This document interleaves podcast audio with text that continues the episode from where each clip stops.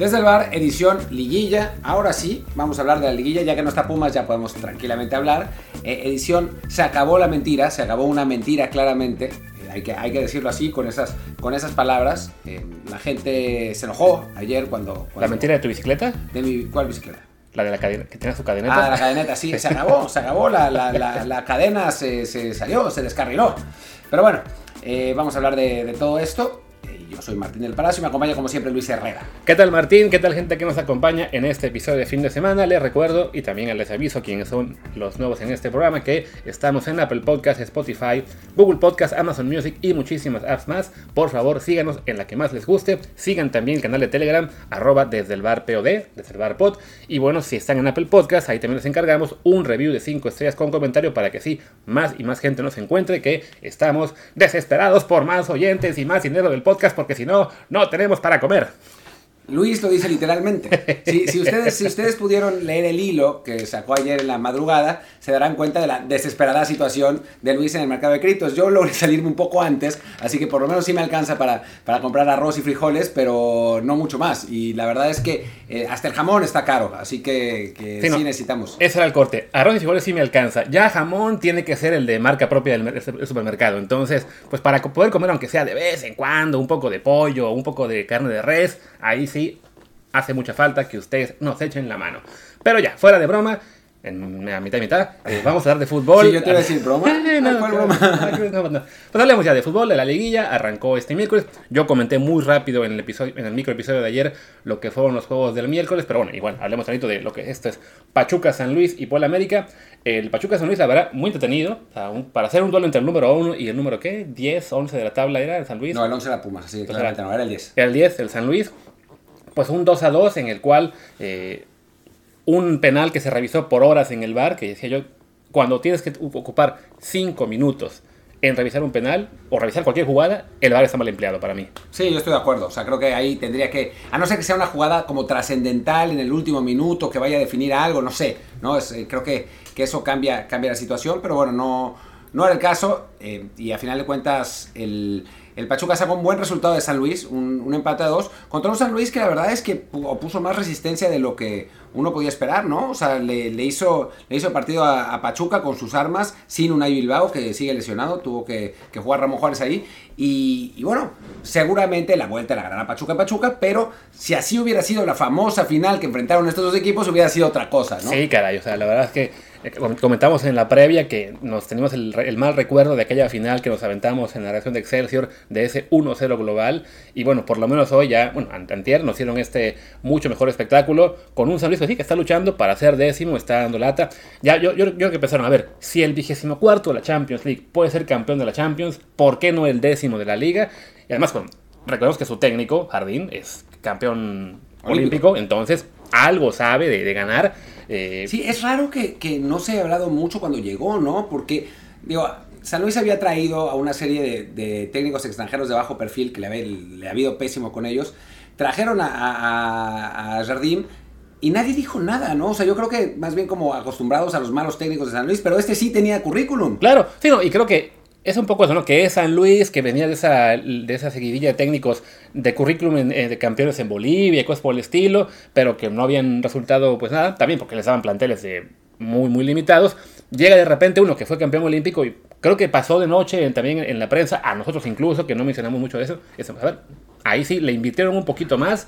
Y llegó este tipo que sí, los mete a repesca, los mete a liguilla, afortunadamente para ellos porque les tocó Monterrey que no puede eh, nunca cumplir con expectativas.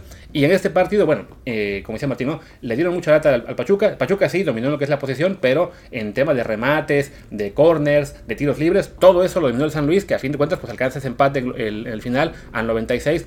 Una jugada en que la que creo yo que la defensa de Pachuca estuvo muy baja de intensidad y eso permitió el, el remate de... ¿Qué fue que Sanabria? ¿Cómo se llama el que metió el gol? Ya se me olvidó el nombre. Creo que fue Sanabria. Este... El de, Sí, Sanabria, exactamente. Pero bueno, es un resultado que mantiene a la eliminatoria viva, aunque creo yo, como dice Martín, en la vuelta Pachuca debería dominar con claridad y llevarse este partido, ¿no? Tendría que ser, tendría que ser, pero bueno, va a ser un- un- una vuelta interesante. Ojalá que San Luis salga con la misma propuesta, eh, que dejando la, la- la iniciativa al, al equipo rival, obviamente un equipo más técnico, con, más calidad como Pachuca, pero muy bien en la contra, ¿no? Eh, eh, generando, generando oportunidades. Va, se va a poner divertido el, partido de regreso, que eh, lo tiene ahí Luis, es el sábado a las 8 y 5 de la mañana, ¿no? De la noche. De la noche, de, la, mañana. Así va a ser el Mundial en México, así que acostúmbrense. Claro, o sea que son las 3, 5 para nosotros, que claramente no lo vamos a ver, pero bueno, al menos no en vivo, ya después vemos el resumen para lo que será el comentario del programa de lunes. El juego será por Fox Sports, supongo esos horarios solamente los ponen ellos. Y bueno, ya dijimos pronóstico, el Pachuca, claro favorito ante el San Luis. Vamos al segundo juego, en el cual yo debo reconocer, me equivoqué en el comentario de ayer respecto a lo del penal. ¿Cuánto, cuánto te pagó, cuánto te pagó Martinoli por hacer ese, ese comentario? Es lo peor de todo, no me pagó nada. No, me pagó nada. No me pagó nada. No caí, pagó ni caí en la trampa. Ni 100 mil lunas. Ni siquiera. Caí en la trampa pensando que, bueno, llegaría. Y no, es estas reglas que, bueno, la verdad no tienen mucho sentido para mí, pero que sí, ya me mostraron también después que si el jugador que está adelantado hace por el balón, pero es su compañero el que llega y lo toca, pues resulta que no cuenta como fuera de juego me parece una regla mal escrita porque sí, entonces los defensas no saben a quién defender, el portero tampoco sabe a quién estar atento, pero bueno, en este caso, reglamentariamente el gol del América fue válido en este empate a uno en el Cuauhtémoc de este miércoles. Que digo, francamente, ahora, hablaremos de la reacción de la prensa, ¿no? Y de, y de los fans, pero, pero francamente a veces la IFAB, que es quien hace las reglas, como que le mete mano a las cosas nomás porque sí, ¿no? O sea, como que uno, uno no entiende muy bien ¿Cuál es? Digo, lo de las manos es el colmo. O sea, ya cada, cada año tenemos que andar revisando reglamentos porque cambian tres palabras de la redacción, pero eso cambia completamente la situación, ¿no? O sea, desde que no es accidental, si viene de rebote, si no viene de rebote, si eh, hace más grande el, espacio del cuerpo, no sé, lo hacen, lo hacen todo muy confuso, ¿no? Y en este caso, pues otra vez, ¿no? Lo hicieron confuso. Recordemos que en la final eh, famosa que gana Cruz Azul, hay un gol así, que es válido de Cruz Azul, se armó el mismo desmadre, exactamente el mismo desmadre, con la regla exactamente como está ahora, ¿no? Pero, pero bueno, eh, no, es, no es la primera vez y sí, pues es... Eh, pues se armó una, enorme polémica en medio de un arbitraje muy malo en general y entonces eso pues confundió ahí más, más la situación y después lo que es realmente de risa loca es que los eh, periodistas que son aficionados a la América decían que no había sido fuera de lugar y los que no, los que son antiamericanistas decían que sí. O sea, no puede ser, no, así no puede funcionar la prensa, es ridículo. Sí, sobre todo porque eh, con, con excepciones la gran mayoría va a decir lo opuesto cuando esto, cuando esto involucre a un equipo como Chivas o como Cruz Azul. O sea, no es fijarse, o sea, se puede tener, digamos, la postura, admito la mía, ¿no? Me equivoqué en la hora del, de este, pensar lo que era, pero, ok, el momento que me muestran la regla, admito que no, no es fuera de juego, perfecto, es válido, pero hay gente que sigue anclada, ah, no, no, si es fuera de juego, si es fuera de juego, independientemente de que la regla diga una cosa, y que en el siguiente partido, cuando sea la jugada en contra del América, o a favor de Chivas, o a favor de Pumas, de quien ustedes quieran, va a decir totalmente lo contrario, sin atenerse a lo que la regla diga, porque revisarlas da mucha flojera, ¿no? No, no es solamente eso. O sea, porque aunque les digan lo de la regla, ¿no? O sea, Carlos Justice mandó, mandó un, pantallazo con, con, la regla está, está muy clara, ¿no? Y aún, aún, sin que eh, la regla fuera tan clara, era una jugada que por lo menos era de criterio, así que era válida. O sea, uno no puede decir es un error arbitral eh, en una jugada de criterio, porque es de criterio. Pero, aún con la regla en la cara, no quieren cambiar. ¿Y sabes por qué?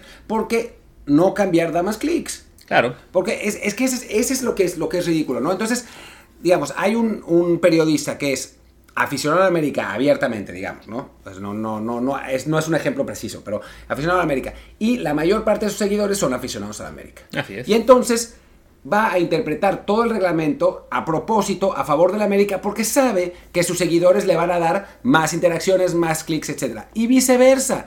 Y no puede ser así. O sea, no puede ser así porque las reglas son las que son, sin, sin, sin tener que ver con, con el equipo. Y después hablamos de el ambiente de violencia y el ambiente de mentiras que se genera en el fútbol mexicano y que los periodistas critican ah, desde su púlpito, sí, maldito fútbol mexicano, malditos directivos, cuando son ellos los primeros que lo promueven. Claro, y lo vemos también, por ejemplo, y, además de periodistas, también de repente los aficionados que están acostumbrados a ese tipo de periodismo, a ese tipo de seguidores o de, o de seguir a gente en Twitter o en otras redes, de que ah, no, voy a estar siempre del lado del que dice lo bueno para mi equipo y cuando ves a alguien que dice lo opuesto, ah, es porque seguramente eres anti, anti, el mío, ¿no? Me pasó hace poco cuando he hecho comentarios del Madrid o del Barcelona y de repente tuve una seguidilla de, no sé, 3, 4 comentarios ah, de cuestiones del Barcelona y me empiezan a decir dos tipos, ah, es que se ve mi madridismo, se ve mi madridismo. Y yo es, bueno, a ver, si, si me siguen en Twitter, en algún punto debieron ver que al, que al Madrid le pego hasta más duro. Y aún así, pero no, como están tan acostumbrados de que, ah, si este está diciendo algo en contra de mi equipo, es que seguramente le va al otro, ¿no?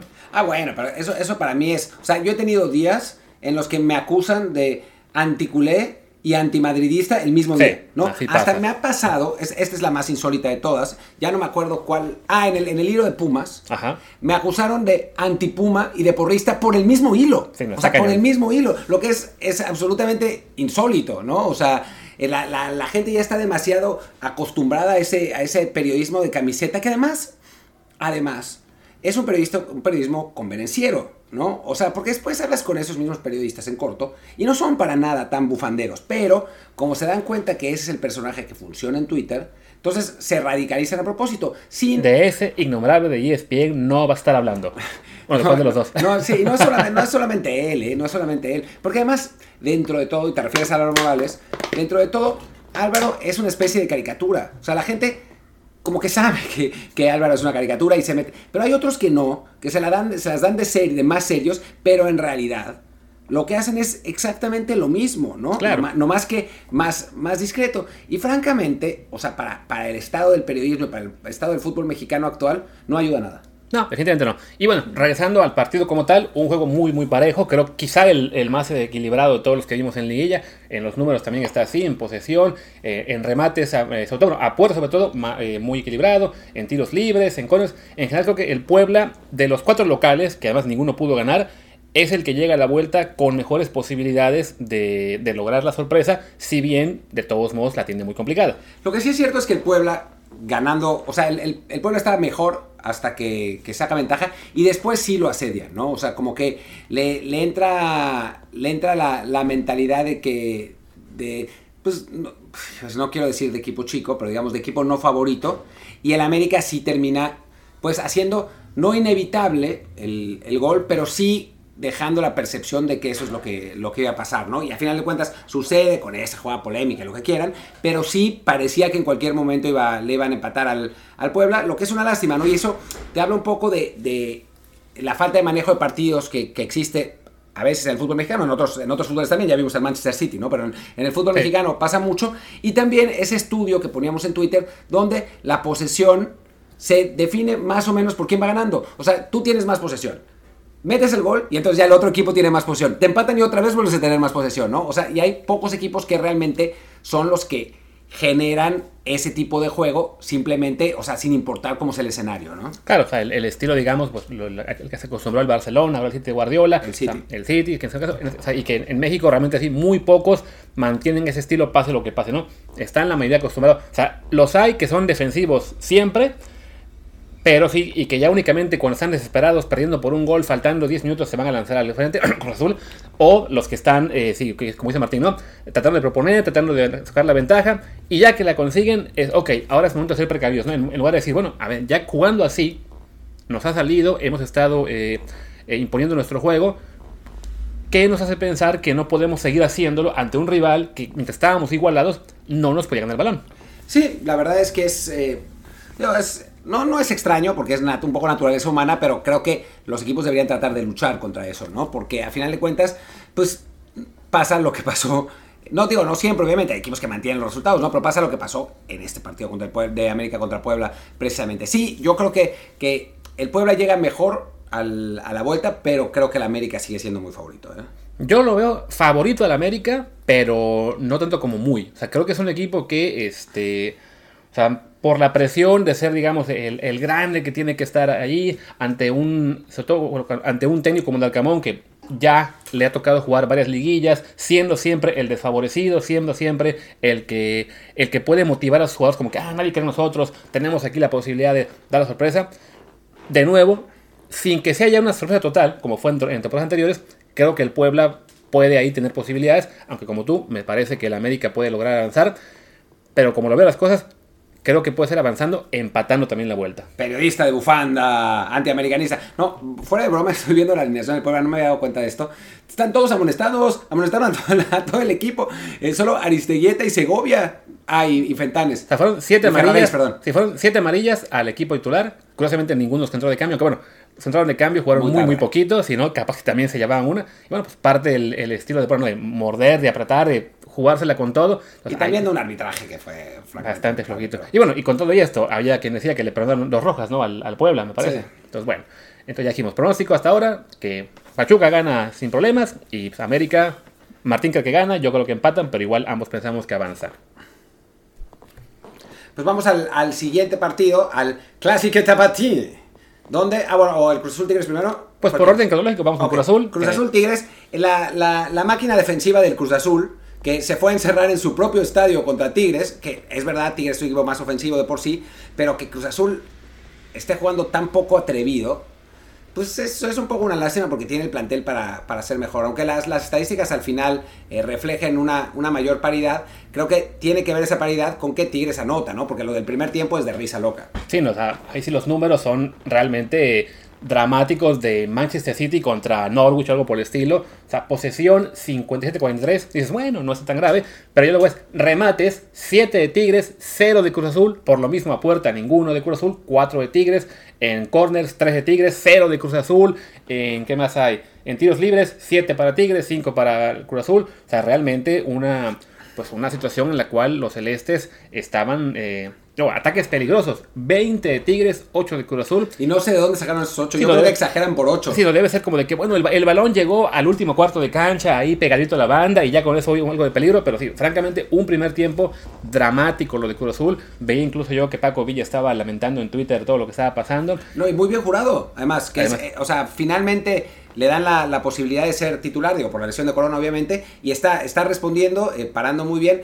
Además, sal tiene, hay una jugada ahí donde se pega en la cabeza, donde probablemente haya, haya estado conmocionado porque estaba medio groggy durante un ratito y a pesar de eso logra eh, recuperarse para tener un muy buen partido realmente. Sí, sí, creo que Jurado por fin está dando ese salto que, esperábamos que diera hace mucho. Eh, bueno, es un jugador muy joven, tendrá 25 años quizá, más o menos. ¿eh? fue parte del equipo olímpico, entonces más de 25 no puede tener. Tiene 24, cumple 25 este año, entonces es el momento ideal para que aproveche esta lesión de Corona para ya quedarse con el puesto.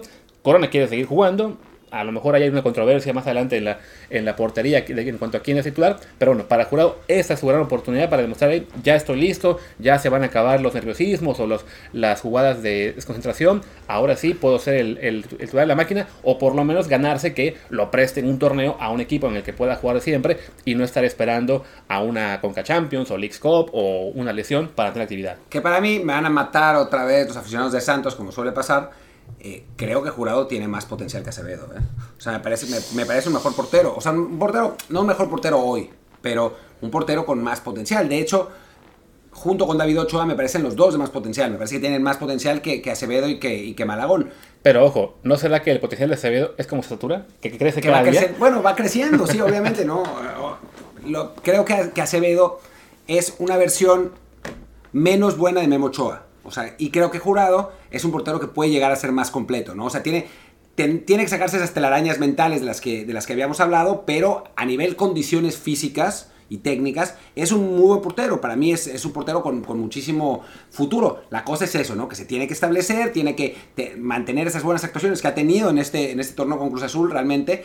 Y, bueno, a partir de ahí sí ganarse ese lugar en, en selección, ¿no? Ahora lamentablemente no va a ir a Nations League, aunque ya me, estaba enterando que van a, van a convocar como a 40 jugadores para el, o sea, va a haber una concentración larga de 40 jugadores. Al final se va a dividir el equipo entre los que juegan los amistosos y los que juegan Nations League, pero pero bueno, si Jurado hubiera tenido esto el último año y no los últimos tres o cuatro meses, seguramente sería considerado entre esos 40, ¿no? No, no para ir al Mundial, porque pues, sabemos que el Tata Martino va a regresar a Tota Carvajal a que sea el tercer portero del equipo, pero, pero bueno, es una lástima, pero sí me parece que va a ser eh, un jugador que tiene que ser considerado para el siguiente ciclo. ¿no? Sí, que hablamos de que en este momento porteros por delante de él, al menos en lo que es en la jerarquía de selección, pues están los cuatro veteranos de siempre de Tata, que son Ochoa, Talavera, eh, Cota y Orozco, Acevedo, Malagón, que estuvo en la última lista, aunque lo, bajó Necaxa y no pudo estar, entonces entró David Ochoa, pues ahí son siete, sí. Se ve muy complicado que jurado que en este momento, digamos, podría ser el número 8, al menos en lo que es eh, de potenciales llamados para el Tata, pues sí, que se cuele en los próximos meses.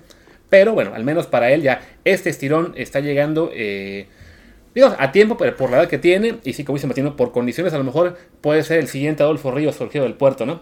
Sí, sí, igual. A ver, ha, recibido cuatro goles en los últimos cinco En los últimos 1, 2, 3, 4, 5, 6, 7. 4 goles en los últimos 7 partidos. Sí. Así que no está nada mal, la verdad. Tío, antes se comía cuatro contra Pumas en un solo partido. No, pobre, la verdad es que yo me acuerdo, me acuerdo ese, ese partido que Veracruz iba ganando 1-0, ya no me acuerdo contra quién, que llevaban 814 partidos sin perder, iban ganando 1-0 y les empataron en el minuto 93 y la cara de jurado llorando era... Sí, creo que fue contra Toluca o algo así. Sí, contra porque- Toluca, Claro, contra que, Toluca, aparte el sí. gol lo metió un chavito recién debutado, algo por el estilo, que lo festejó como si claro, era su debut, quizá por eso lo festejó tanto, pues sí, pero pobre Veracruz, que me acuerdo en aquellas épocas de esa racha sin ganar de 45 años, no, la verdad fue, fue grave. Y Ya, sí, al final sí ganaron un partido, ¿no? Sí, sí, sí, lograron ganar, pero de todos modos desaparecieron, ya no hubo mucho consuelo.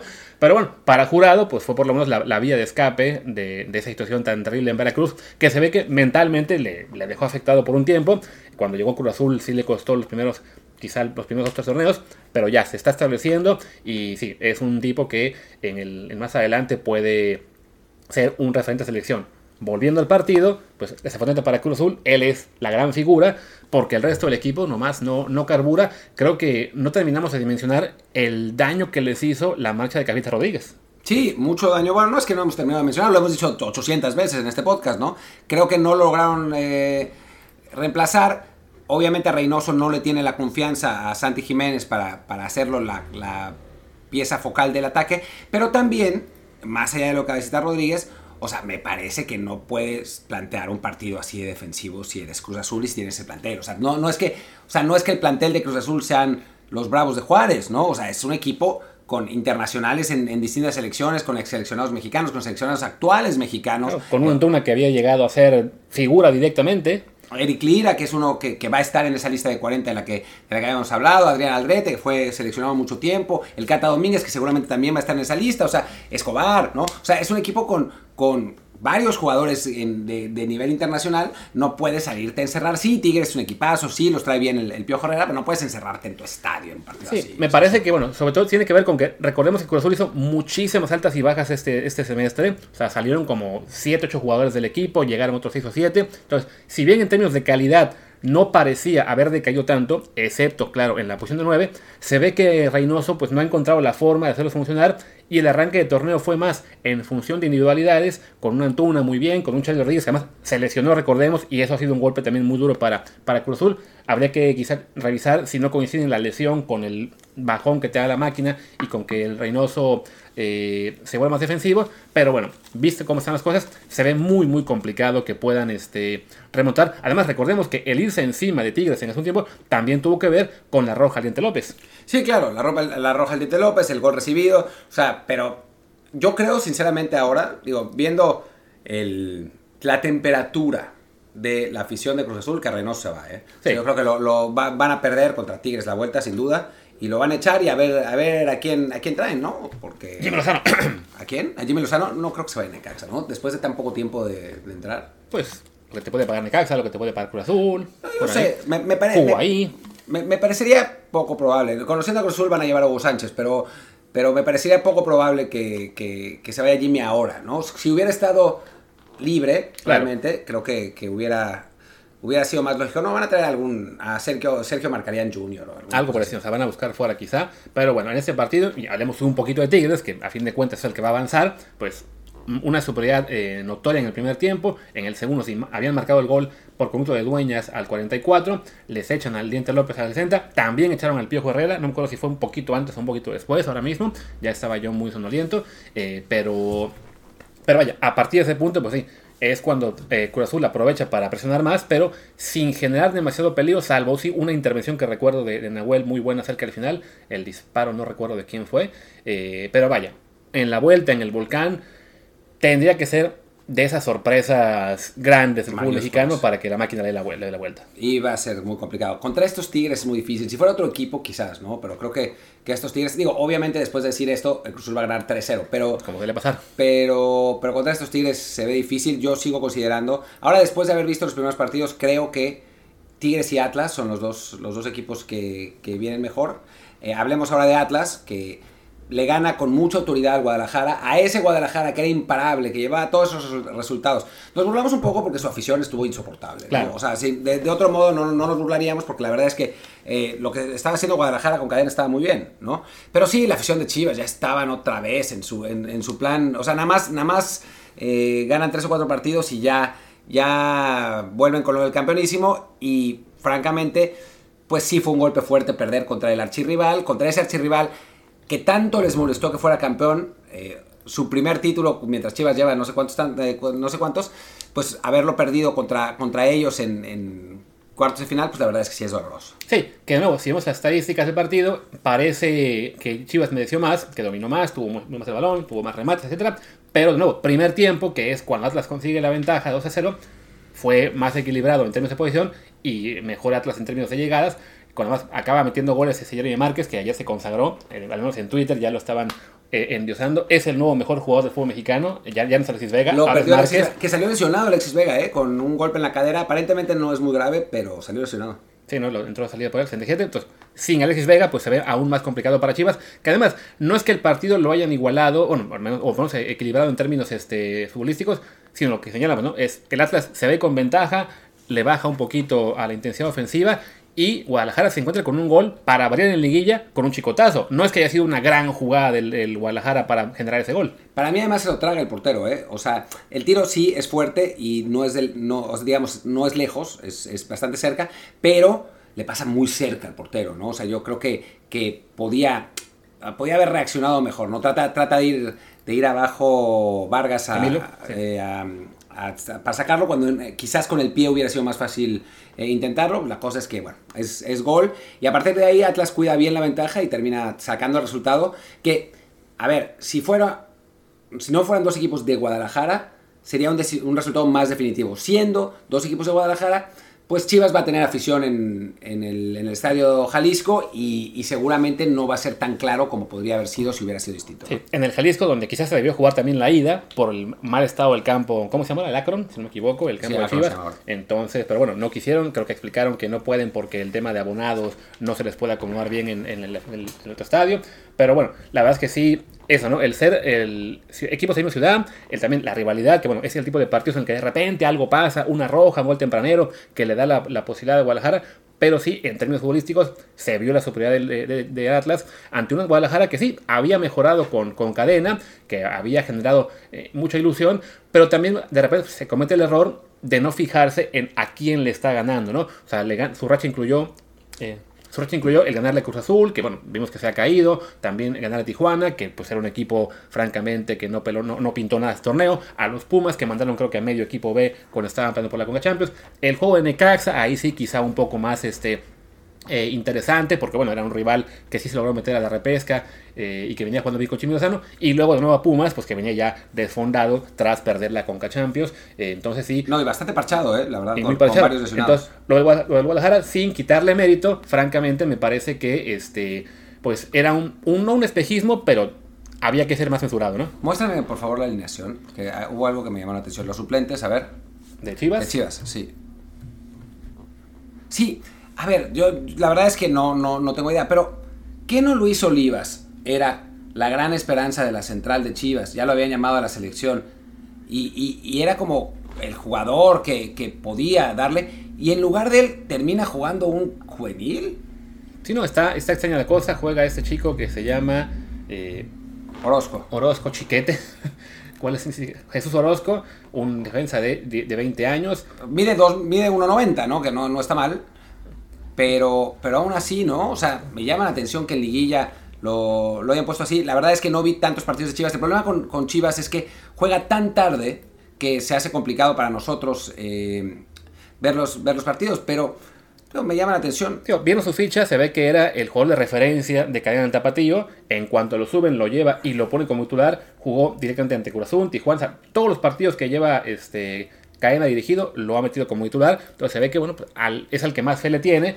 Y, Olivas aquí es el perdedor. Pero sí es extraño que bueno, ver, ver a, un chico como Olivas, que hasta seleccionado ha sido, y de repente verlo desaparecer. Seleccionado la vez pasada. Claro. O sea, no, no, es, que, no es que haya sido hace mucho, hace mucho tiempo. Entró, ¿Te acuerdas que entró de cambio un ratito eh, al, al final del partido? Sí, llama, llama la atención, la verdad. Y es verdad que ahora, como lo estás viendo, perdió la titularidad desde antes. Disculpas, aficionados de Chivas, por no seguir eh, a fondo tanto a su equipo. Sí, desde que llegó Cadena lo sentó. Lo sentó, simplemente fue eso, ¿no? Lo que es el, cambio de técnico, pues aquí hubo un claro ganador en lo que fue este Oliva, bueno, perdón, el otro chico este que, Orozco, y el perdedor fue Oliva. Y también un poco reflejo lo que es en Guadalajara. Eh, las alineaciones que es, mucho de momentos, ¿no? O sea, jugadores que de repente están en un gran momento, los consideran figuras, van a ser el siguiente astro de la selección, eh, hay que renovarlos, hay que venderlos muy carísimos. Hablábamos previo a grabar el tema de Gudiño, ¿no? Que el torneo pasado decían ya que era el mejor portero de la liga, que las estadísticas decían que ya estaba en, un gran momento, que había que convertirlo en selección nacional. Y ahora, sentado, refundido en la banca ante un portero que el año pasado ni siquiera era suplente, era el tercer portero de Chivas. Sí, que lo ha hecho bien, la verdad, o sea, no, no, lo, no, lo podemos negar, pero sí llama la atención. Hay una, hay una razón también extrafutbolística, que es que Chivas ya no quería renovar a Gudiño, Gudiño ya no iba a renovar por Chivas, y entonces la idea es que más o menos ante dos jugadores del mismo nivel, pues van a, van a sentar al que ya no va a seguir en el equipo, ¿no? Tampoco es que Jiménez sea un portero juvenil que está rompiendo, rompiendo las básicas de Chivas, ¿no? Lleva mil años en el, en el fútbol mexicano. Tiene 32 años ya de edad y no había jugado en primera desde 2019. Que, que había tenido un poco de actividad en la temporada. Lo habían enviado Tampico Madero a jugar un año completo. La temporada pasada no jugó absolutamente nada, nada más tres partidos de, suplente. Y me imagino que habrá jugado más con la sub-20 ahí para que se mantuviera en ritmo. Entonces sí, lo está haciendo bien, pero sí llama mucho la atención. Además, porque por, por condiciones, por características, hablamos de un portero altísimo como Gudiño, eh, ya pues, con mucho rodaje en primera división, que insistimos, el torneo pasado lo habían calificado como de lo mejor en, la liga, y de repente, sentado, en su caso, apenas ha jugado ese torneo en unos partidos, llega Cadena y dice, no, que se mantenga Jiménez que seguramente, digo, eh, no sé si, si lo estaba usando en Tapatío, pero no, no, nada. no. O sea, estaba era el suplente fijo del, Guadalajara. Supongo que había estado jugando en la sub-20 bastante, pero sí, llama mucho la atención en este caso los porteros. Sobre todo, bueno, más el que Gudiño vaya a salir, pues uno pensaría que tan esperado como estaban por resultados, pues que si estaba jugando bien en la apertura, algo tuvo que pasar más allá de la, renovación o no renovación para decir, no, vámonos con el veterano que pues, no es que se le vea un gran futuro en el Guadalajara. No, eh, digo, aparentemente en el, clausura o en el Grita México Junior eh, no, no estaba jugando también, pero bueno, en fin. Pues ya está. Eh, Por si acaso, haremos un poco de Atlas, que nos centramos mucho en Chivas. Ah, pero lo que pasa es que de Atlas creo que no hay mucho que hablar porque vamos a hablar más. O sea, claramente creo que este Atlas está, está muy sólido. Pensábamos que lo, de, que lo de Jairo Torres iba a afectar. No afectó nada.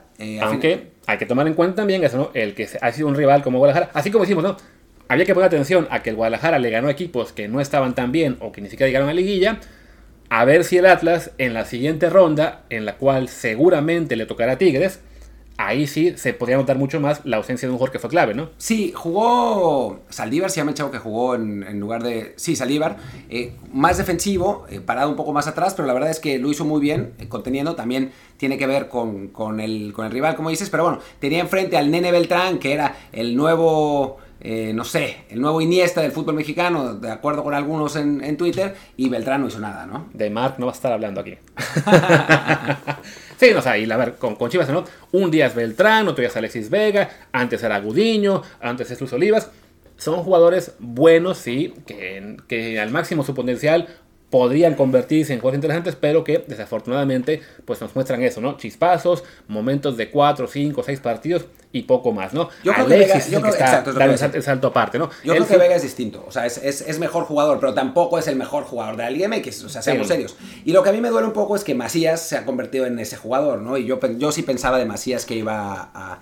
Es muy joven, y además para la posición aún más, pero yo tenía muchas más esperanzas puestas en él. Sí, o sea, que, que habían dejado en la banca y acababa entrando medio tiempo por, en lugar de ese chico también el tapatío Pérez, que es Pavel Pérez, pues sí, es que Macías no, no logró recuperar mucho. Digo, es joven, todavía hay posibilidades de que, de que levante, aún le puede meter al gimnasio para que gane un poco de músculo al cabrón, pero sí, la, la cosa no pinta muy bien. Y bueno, ya en lo que es pronóstico, como decíamos, la posibilidad existe, pero también creemos que el Atlas va, va a avanzar, a lo mejor empatando, no, no es un duelo en el que podamos decir que haya tanta, tanta diferencia como para que Atlas lo, gane por goleada, pero sí este, parece muy encaminado también a avanzar a la, a la, siguiente ronda, en la cual, pues si todo ocurre como se espera, nos esperaría un, un Pachuca América y Tigres Atlas. Que van, van a estar muy buenos, ¿no? Eh, y, y, bueno, ojalá que, que, pues el equipo que califique, los equipos que califiquen a la final sean equipos que nos representen dignamente en Conca Champions, no como un equipo felino al que no haré referencia,